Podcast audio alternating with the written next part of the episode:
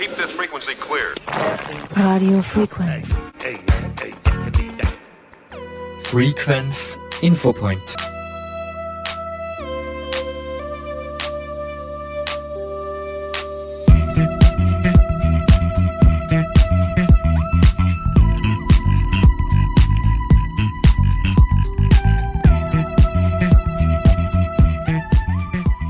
Sehr geehrte Hörerinnen und Hörer, Werner Rackel begrüßt Sie recht herzlich am Mikrofon von Radio Frequenz. Wir berichten darüber, wie gesund Superfood ist. Superfood soll Gewicht reduzieren, aber auch gegen Krebs helfen. Jedes Jahr erkranken etwa 45.000 Menschen in Österreich an Krebs und rund 400.000 leben mit einer Krebsdiagnose. Die Zahl der Krebsfälle wird in den kommenden Jahren stark zunehmen, so steht es im Krebsreport 2023. Es gibt zahlreiche Studien, die sich mit der Wirkung von Superfoods auf das Krebsrisiko beschäftigen. Einige dieser Studien deuten darauf hin, dass der regelmäßige Verzehr bestimmter Superfoods Foods das Risiko für bestimmte Krebsarten verringern kann. Dazu zählen beispielsweise Beeren, grünes Blattgemüse, Kurkuma und Leinsamen. Doch es gibt auch kritische Stimmen, die die Wirkung von Superfoods auf das Krebsrisiko anzweifeln. Sie argumentieren, dass die Forschungsergebnisse oft widersprüchlich sind und dass es keine eindeutigen Beweise für die krebspräventive Wirkung von Superfoods gibt. In der heutigen Sendung werden wir uns genauer mit diesem Thema befassen und eine Expertin zu Wort kommen lassen, und zwar die Diätologin und Ernährungsberaterin Jane Bergthaler von der Krebshilfe Steiermark. Was macht denn Superfood so besonders und welche gesundheitlichen Vorteile hat Superfood? Ja, was macht das Superfood besonders? Im Endeffekt ähm, geht es um Lebensmittel, die in die Alltagsernährung durchaus am Platz haben, aber gar nicht so als besonders beachtet werden, geht es um Lebensmittel, die besonders viele gesunde Inhaltsstoffe haben. Das heißt, auch das typische Beispiel, was man immer wieder hört, ist der Apfel. Das ist eigentlich sowas Alltägliches und ist aber echt ein Superfood, wenn man die, die, die Vitamine, die Mineralstoffe ähm, genau anschauen würde, die der Apfel beinhaltet. Also einfach Lebensmittel, die ganz wertvoll sind für unser Gesundheit. Was wären denn noch Beispiele für Superfood? Was kann man noch als Superfood ähm, bezeichnen? Ja, also in Summe geht es eigentlich, oder geht es für mich darum, Superfood sind Lebensmittel, die besonders viele sogenannte sekundäre Pflanzenstoffe beinhalten, thematisiere ich deshalb, weil Vitamine, Mineralstoffe sehr wohl schon bekannt sind in der Bevölkerung, aber eben diese sogenannten sekundären Pflanzenstoffe viele eigentlich gar nicht gehört haben. Und das sind aber ganz bedeutsame Stoffe in den Lebensmitteln, die für das Immunsystem beispielsweise ganz, ganz wichtige Wirkungen haben. Und ich sage das immer so in den Beratungen also, alle Lebensmittel, die in irgendeiner Weise hervorstechen, in Farbe, in Geruch, in Geschmack beispielsweise, die beinhalten ganz viel von diesen sekundären Pflanzenstoffen und sind so automatischer Superfoods. So beispielsweise die roten Rüben, äh, die Aronia-Beere, soft daraus, oder die getrockneten Beeren, Brokkoli, das hört man eh öfters einmal, dass der so gesund sein sollte, Zwiebel, Knoblauch, sämtliches Kohlgemüse, ob das jetzt Kohlsprossen sind, ob das ja ein Kraut ist, ähm, Rotkraut etc. Also alles, was irgendwie hervorsticht, besonders ist. Die Krebshilfe Steiermark hat eine Presseaussendung gemacht, wo danach heißt es, dass die Krebsfälle dramatisch steigen werden. Welchen Beitrag kann denn das Superfood liefern, um dieses Krebsrisiko möglicherweise ein bisschen herabzusetzen? Kann auf jeden Fall einen wichtigen Beitrag leisten, weil einfach die Ernährung ja so vielschichtig ist. Erstens äh, decken wir natürlich unseren Bedarf an Kalorien und an Nährstoffen damit, ist aber ganz ein wesentlicher Faktor, wenn es um Lebensqualität geht. Das heißt, wenn wir Essen zubereiten, uns da widmen, dass wir uns irgendwas Feines äh, kochen, hat man hoffentlich doch Freude daran. Man macht, man isst vielleicht das dann auch im Zuge in, mit der Familie, in einer netten Gesellschaft oder tut sich einfach selbst was Gutes. Das heißt, es ist sehr viel vielschichtig und gerade jetzt hinsichtlich beispielsweise jetzt Dick Dickdarmkrebs weiß man ganz klar, dass jetzt da zu geringe Ballaststoffaufnahme, zu hoher Fleischkonsum einfach nicht förderlich ist. Das heißt, äh, vielschichtig und hat auf jeden Fall einen wichtigen Einfluss. Und welche Art von Superfood hat viele dieser Antioxidantien? Also Antioxidantien sind ja speziell so diese ähm, äh, fettlöslichen Vitamine, Vitamin A, Vitamin, äh, Vitamin E, aber eben auch das Vitamin C, was wasserlöslich ist. Und ähm, wenn man jetzt die Lebensmittelgruppe der, der Gemüse- oder Obstsorten hernimmt, kann man eigentlich fast alle nennen. Ich würde dann zusätzlich zu den Antioxidantien, die wichtig sind, ähm, auch die, die äh, Ballaststoffquellen wie jetzt Vollkorngetreide äh, nennen oder Hülsenfrüchte beispielsweise. Und wie integriert man diese, dieses Superfood dann in die tägliche Ernährung? Was wäre da die ideale Vorgangsweise? Mhm. Ja, also wenn man es jetzt ganz praktisch darstellt, könnte man in der Früh eben mit ähm, Haferflockenmüsli starten, wo man Beeren reintut, ein Naturjoghurt reintut, ein paar Walnüsse zum Beispiel oder Hanfsamen und dann als Eiweiß, ähm, als Eiweißquelle haben wir es Naturjoghurt genannt und ähm, vielleicht ein bisschen Honig dazu. Also das wäre so als Frühstücksalternative ähm, als Zwischenmahlzeit durchaus zu Nüsse knabbern, vielleicht dann einen, einen Apfel dazu, äh, mittags eben zum Beispiel einen gedünsteten Brokkoli mit einem, einem heimischen Fisch und dann ähm, macht man sich irgendwie vielleicht eine rote Rübensuppe davor mit ein bisschen einen, einen frisch geriebenen Gren drauf. Ähm, was fällt mir sonst so ein? Kartoffeln beispielsweise mit, mit Spinat, ein bisschen mit Zwiebel angeröstet. Also ich glaube, man muss da gar nicht so, so groß denken, dass man jetzt so viel an Menge braucht. Es ist einfach nur wichtig, dass man es integriert, dass man einfach so das, das ähm, sage ich mal, die gesunde Ernährung, was so plakativ oft dargestellt wird, einfach so ein bisschen immer im Hinterkopf hat, so quasi, was bedeutet das, welche Lebensmittel beinhaltet das und einfach immer wieder dran denken, ein bisschen was einzubauen und ein bisschen was umzustellen, wenn man das Gefühl hat, dass man bei der Ernährung vielleicht ein bisschen was optimieren könnte hinsichtlich ähm, hochwertiger Lebensmittel. Kann man Superfood auch einsetzen dafür, dass man mit dem Gewicht wieder vielleicht ein bisschen runterkommt? Kann man auf jeden Fall auch wieder, denn, weil die, genau diese Lebensmittel, die jetzt als Superfood gelten oder für sekundäre Pflanzenstoffe beinhalten, ballaststoffreich sind, ähm, meistens ja äh, für sättigender wirken, dadurch auch gute, bessere Auswirkungen oder gute Auswirkungen auf den Blutzuckerspiegel haben. Das heißt, wir fühlen uns durch so gesünderes Essen einfach befriedigter, länger satt und man braucht automatisch dann weniger. Wobei gerade beim, beim so Übergewichtsthema muss man, das ist auch sehr, muss man einfach ein bisschen breiter denken. Das heißt, man muss ja schauen, wie viel Stress hat man, lässt man vielleicht Mahlzeiten ausfallen, weil das, äh, das intermittierende Fasten momentan auch so in aller Munde ist, dass das so wirkungsvoll sein sollte zum Gewicht abnehmen. Das heißt, da muss man schon hinterfragen, ist das äh, so gescheit, wenn man Mahlzeiten ausfallen lässt, weil man so natürlich dann auch die Möglichkeit nimmt, den Körper mit Vitaminen, Mineralstoffen und auch der notwendigen Energie äh, zu versorgen, die man braucht braucht, wenn man viel Stress hat oder Sorgen hat zum Beispiel. Gibt es auch irgendwelche wissenschaftlichen Untersuchungen, die beweisen, dass Superfood so gesund ist?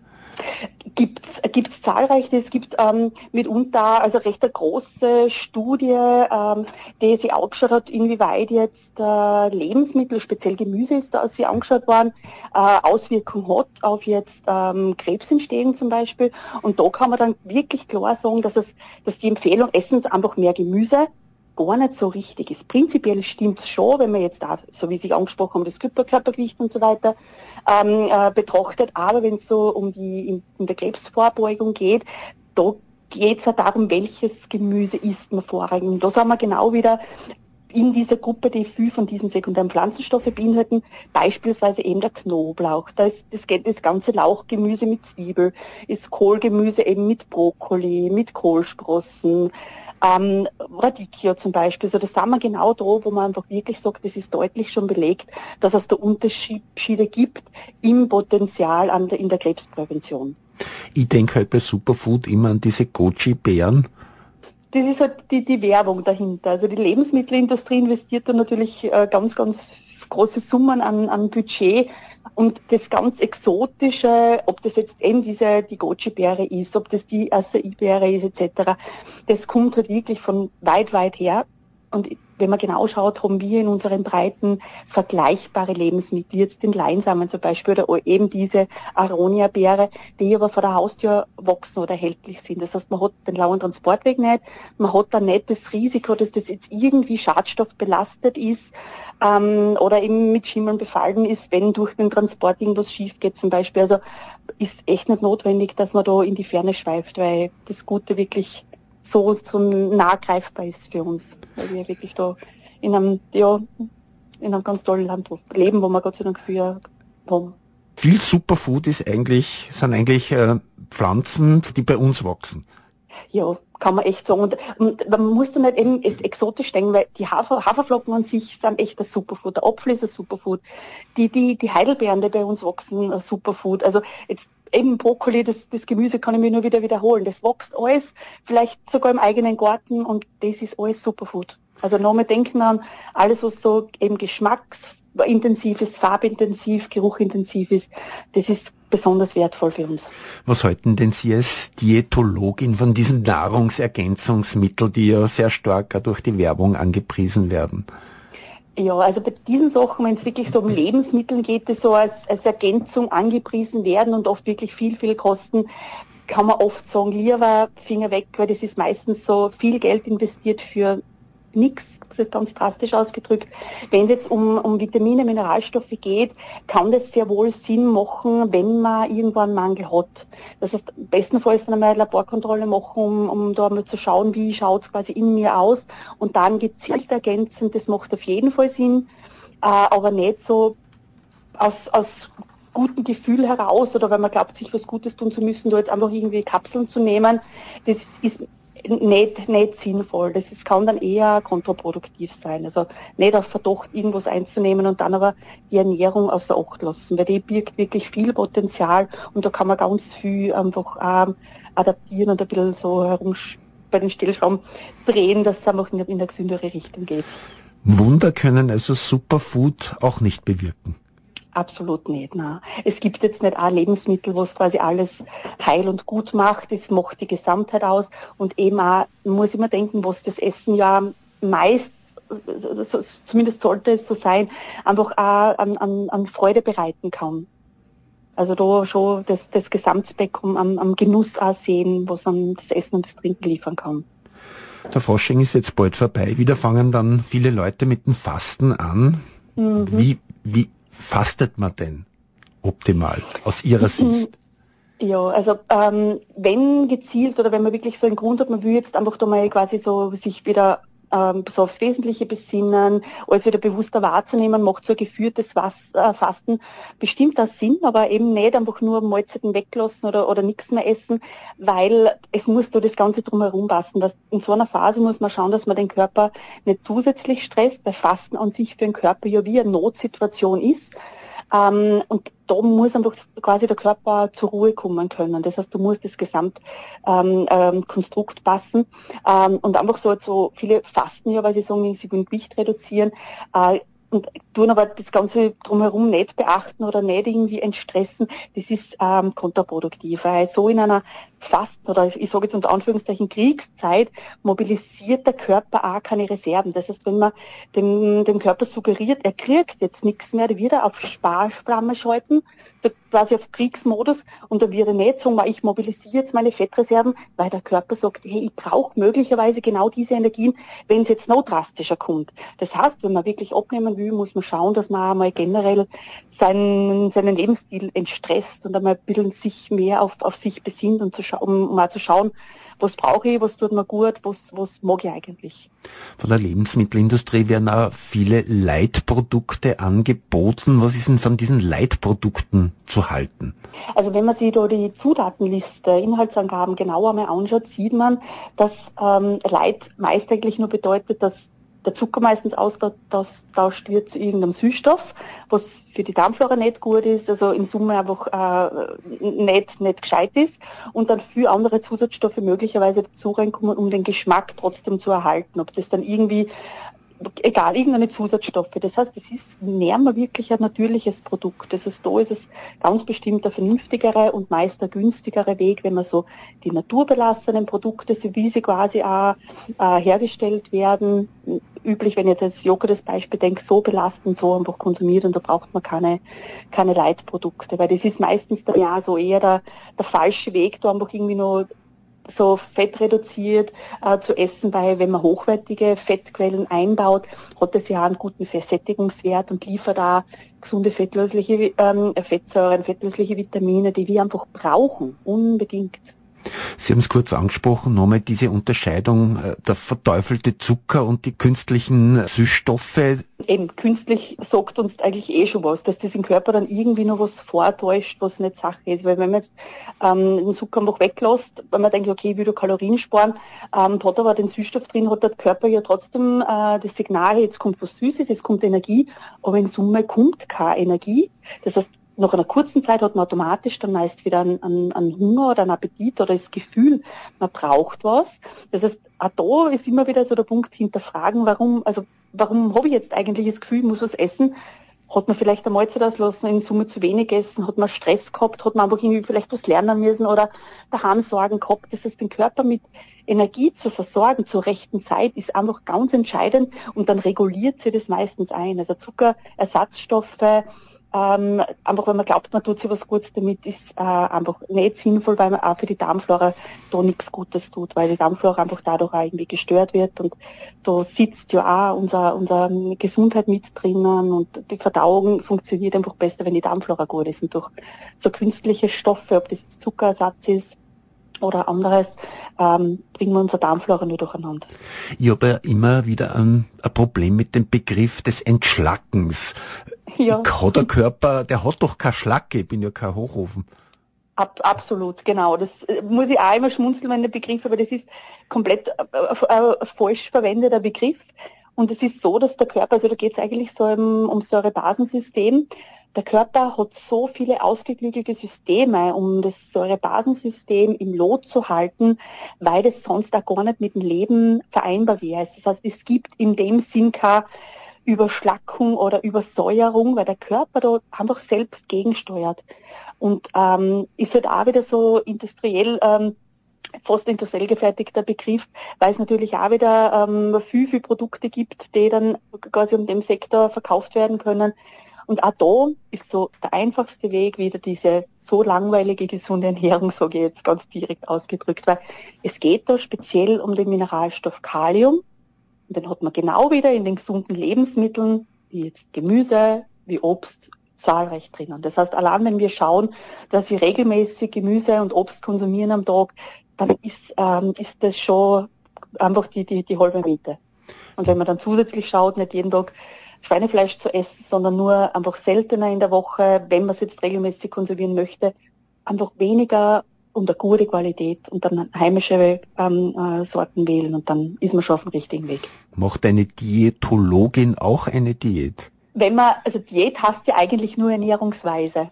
Also von dem her sage ich einfach Ja dazu, weil jeder hat so ein bisschen so seine Vorlieben, was Essen, Trinken betrifft, äh, oder weiß auch, was man, was man so braucht. Ich mache jetzt relativ viel Sport, das heißt, ich habe einfach automatisch schon immensen Hunger und, und, und isst Berge, aber durch das, durch die Bewegung entwickelt der Körper auch so eine Sensibilität und auch, man weiß dann genau, was man braucht. Also von dem her habe ich bestimmt eine Ernährungsweise, die hoffentlich meinem Körper oder mir entspricht. Was steht bei Ihnen heute und morgen auf dem Speiseplan? Also, heute wird es auf jeden Fall noch einen, einen also so gemischten Salat geben und dazu werde ich mal äh, Hirse kochen, ist zumindest der Plan, weil es einfach schnell geht. Und die werde ich mal mit einem äh, ähm, vielleicht mit ein bisschen Tofu oder mit einem, mit einem Spiegelei zubereiten. Eine Frage das heißt, ich schaue, dass immer Eiweißkomponente dabei ist und irgendwie Gemüse. Das wird sicher noch geben und dann Haferflocken hatte ich schon, also mein Müsli hat es schon in der Früh gegeben. Und dann vielleicht am Abend mal in der Vollkorn, Dinkelvollkornbrot hätte ich zu Hause mit irgendeinem äh, vielleicht Kichererbsenaufstrich. Und wie oft essen Sie Fleisch in der Woche? Ui, bin ich eher eher die Frage, wie oft im Monat. Das heißt, ich esse wirklich eher wenig Fleisch, merke aber sehr deutlich, dass ich phasenweise richtigen, richtiges Verlangen habe auf Fleisch. Also insbesondere eher so dann äh, Rindfleisch oder wenn es gibt Wildfleisch ist, oder äh, wie es mir ist, das allerliebste. Aber das ist auch immer so ein Zeichen, okay, du isst vielleicht dann was drinnen, denke jetzt ans Eisen, ähm, was der Körper gerade mehr braucht. Also da merke ich schon deutliche Unterschiede. Aber so, wenn ich sage, einmal, zweimal im Monat, passt das, glaube ich. Wie stehen Sie als Diätologin zu diesem Trend des veganen Essens? Vegane Ernährung ist eher wirklich so eine ähm, Ernährungsphilosophie, sage ich mal. Also da sind meist andere Gründe dahinter, warum man sich für eine vegane Ernährung entscheidet. Jetzt denkt man ganz gut einmal an die, an die Tiere, an die Umwelt. Ähm, es ist äh, immer irgendeine besondere Ernährungsweise birgt natürlich Risiken, wenn man irgendeine Lebensmittelgruppen rigoros weglässt. Dann nimmt man sie einfach an Nährstoffe. Das heißt, Veganismus heißt automatisch, man muss gewisse Nährstoffe supplementieren. Ähm, wenn jemand nicht jetzt, wie gesagt, aus ökologischen oder Tierwohlgründen dahinter steht, ist es sicher die, die gesündere Variante auf eine pflanzenbasierte Ernährung, wo man dann hin und wieder also tierische Produkte oder Fleisch jetzt einbaut, äh, die, der einfachere Weg, sich ähm, was jetzt Nährstoffe betrifft, Vitamine, Mineralstoffe, sich äh, ausgewogen gesund zu ernähren. Aber also pflanzenbasiert stehe ich absolut dahinter, weil das äh, die sind einfach für die Gesundheit so immens wichtig und dann hin und wieder ergänzt mit Fleisch beispielsweise oder regelmäßig einen heimischen Fisch oder Eier nicht verteufeln. Das sind so ein hochwertiges Naturprodukt. Also das wäre der einfachste Weg, sich, sich gut zu ernähren. Nicht diese anderen Gründe dahinter hat. Ich hätte nochmal das Thema Trinken äh, angesprochen. Mhm. Wie trinkt man optimal über den Tag verteilt? Ja, genau. Also Sie haben es eh schon gesagt, über den Tag verteilt. Es ist oft, ihr erlebt es oft so, dass durch den, durch den Lebensstil momentan, durch die, durch die Alltagsaufgaben, die man bewältigen muss, dass man dann aufs Trinken vergisst. Und am Abend kommen viele dann drauf und sagen, ich habe jetzt einen halben Liter erst getrunken den ganzen Tag und glauben, dann am Abend da jetzt äh, Sturz trinken und, und das ein bisschen aufzuholen. Und das ist aber bringt gar nichts. Das heißt, der Körper kann nur gewisse Mengen Flüssigkeit pro Portion aufnehmen und gerade am Abend, wenn man viel trinkt, muss man dann nur in der Nacht aufstehen, Blase entleeren, dann ist der Schlaf, der aber so wichtig ist für die Regeneration, für die Erholung, gestört. Das heißt, da wirklich ähm, bestenfalls Trinkflaschen mitnehmen oder irgendwas, wo man, woraus man gern trinkt und dann regelmäßig ähm, über den Tag hinweg trinken. Das heißt so alle, weiß nicht, 20 Minuten ein paar Schluck oder einfach sichtweise die, die, die Flasche oder das Glas stehen und immer wieder zugreifen und immer wieder trinken. Mhm. Weil das Durstsignal, wenn man so jetzt diese Signale vom Körper gar nicht wahrnimmt, weil man Stress hat, äh, ja, wird oft dann wirklich nicht gehört. Und aus diätologischer Sicht die richtigen Getränke wären, weil viele Getränke sind ja gezuckert und haben künstliche Aromen drinnen. Genau, also so natürlich wie möglich. Ob das jetzt ein Leitungswasser ist oder wenn jemand halt leichter sich tut, wenn er Mineralwasser trinkt, ist das natürlich auch okay. Aber Leitungswasser, ungesüßter Tee, wenn man sagt, man tut sich mit dem Geschmack ein bisschen schwer, kann man beim Tee wirklich gut variieren. Ein Früchtetee mit ein bisschen Zitrone rein gilt auch noch als kalorienlos und schmeckt wirklich noch, noch viel oder halt irgendwie einen guten Kräutertee oder man setzt sie mit, mit Gurkenscheiben oder anderen Obst- oder Gemüsestücken Wasser an im Sommer vor allem. Das wären so eigentlich ganz gute, ganz gute Möglichkeiten, den, den Flüssigkeitsbedarf äh, zu stillen. Und da braucht man dann nicht wirklich irgendwas mit, mit Süßstoffen etc. Was dann einfach auch wieder den Körper, wie gesagt, nur vorgaukelt, dass jetzt ein bisschen Energie kommt und die kommt aber nicht. Neben dem weißen Mehl und dem weißen Zucker ist ja, glaube ich, auch äh, das Salz äh, ein Thema, das man auch reduzieren sollte. Ähm, ja, also sagen wir so, Salz ähm, hat Funktionen im Körper, die nicht immer so erwünscht sind. Also wenn man jetzt den Bluthochdruck äh, äh, anschaut, ist es einfach so, dass eine salzreduzierte Ernährung, Ernährung sinnvoll sein kann, aber nicht bei jedem. Also es, es reagieren nicht alle auf, auf Salz mit Blutdruckanstieg. Ähm, ist es aber so, dass oft das Salz dann so äh, ein bisschen verteufelt wird. Und Salz ist aber absolut notwendig für den Körper. Das heißt, man kann auch zum Beispiel nur Flüssigkeit aufnehmen, wenn gewisse Salze auch im Blut, die Elektrolyte vorhanden sind. Weil sonst quasi, Beispiel ist, wenn man Durchfall hat und nur Leitungswasser oder ungesüßten Tee trinken würde, kann man feststellen, dass der Durchfall dadurch sogar verschlimmert wird, weil der Körper jetzt durch den ähm, flüssigen Stuhl Salze verliert und da kann er die Flüssigkeit gar nicht mehr aufnehmen. Das heißt, Salz hat schon wichtige Funktionen im Körper auch. Äh, aber man kann natürlich jetzt gerade bei der Speisenzubereitung schauen, dass man da eher mit Kräutern, mit Gewürzen arbeitet. Dann braucht man weniger Salz, weil man automatisch durch Brotkonsum oder Gebäck eh immer Salz hat. Oder ein bisschen würzt man dann da automatisch. Das heißt, man kann einfach schon schauen, dass man seine Geschmack, Geschmacksknospen wieder sensibilisiert und einfach früher das Salz dann wahrnimmt. Dann braucht man automatisch weniger. Wenn man Ihr Fachgebiet hernimmt, äh, wo gehen da die Trends in den nächsten ja, zwei, drei Jahren hin? Einige Themen gibt es, die sich wirklich halten und das ist eben einerseits eh dieses Thema Milch weg, Milchersatzprodukte oder Fleischkonsum, Veganismus. Aber ich denke, ähm, das ist aber deshalb auch geschuldet, weil genau diese, ähm, dieses Klientel, diese Patienten halt auf jeden oder in jedem Bereich ähm, alles quasi richtig machen wollen oder was machen wollen. Und da ist es aber trotzdem so die Herangehensweise zu einer Umstellung zu einer gesunden Ernährung, angepasst an die momentane Situation, ganz bestimmt der, der zukunftsweisende und auch gute, gute Weg, der da eingeschlagen wird. Also merkt man auch, dass da viel Fragen auch hinsichtlich gesunder Ernährung bei Krebs kommen und eben Beispiel, was man eben so mit sogenannten Superfoods oder so, äh, so ein äh, Nährstoff- oder sekundärisch pflanzenstoffreichen Lebensmittel, wie man die gut integrieren kann. Also das Interesse dahingehend ist auf jeden Fall da. Und was halten Sie für diesen neuen Trend, dass jetzt Fleisch ja quasi fast künstlich hergestellt wird, also ohne dass man Tiere dafür töten muss? Ganz ehrlich, bin ich einfach, meine Devise ist seltener Fleisch, aber dann gute Qualität, bestenfalls so irgendwie aus der Region. Und dann, ich denke mir, ist man da so auf einem, auf einem geschmacklich auf einem, auf dem besten Weg überhaupt, dass man so Ersatzprodukte, wo ganz viel an industriellen Verfahren dahinter steht, an, an Forschungsarbeit, wo ganz viel investiert wird an, an an, an finanziellen Mitteln, die könnte man einfach dann ganz anders ähm, verwenden und da also die Regionalität dadurch auch unterstützen, denke ich mal, wäre sicher meines Erachtens da der sinnvollere Weg.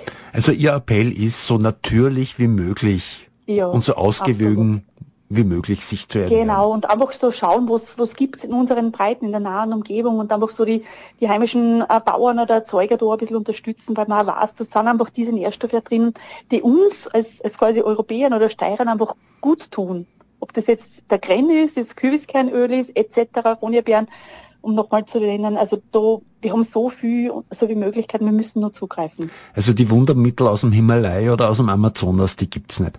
Genau, brauchen wir nicht, weil wir haben andere. Das war die Diätologin und Ernährungsexpertin Jane Bergthaler. Sie ist Beraterin bei der österreichischen Krebshilfe. Ihr Spezialgebiet ist die Sporternährung, Ernährung bei Übergewicht und Stoffwechselerkrankungen, Ernährung bei Krebserkrankungen und organspezifischen Erkrankungen sowie Ernährung bei Magen-Darm-Beschwerden und Allergien. Radio Frequenz. und Allergien.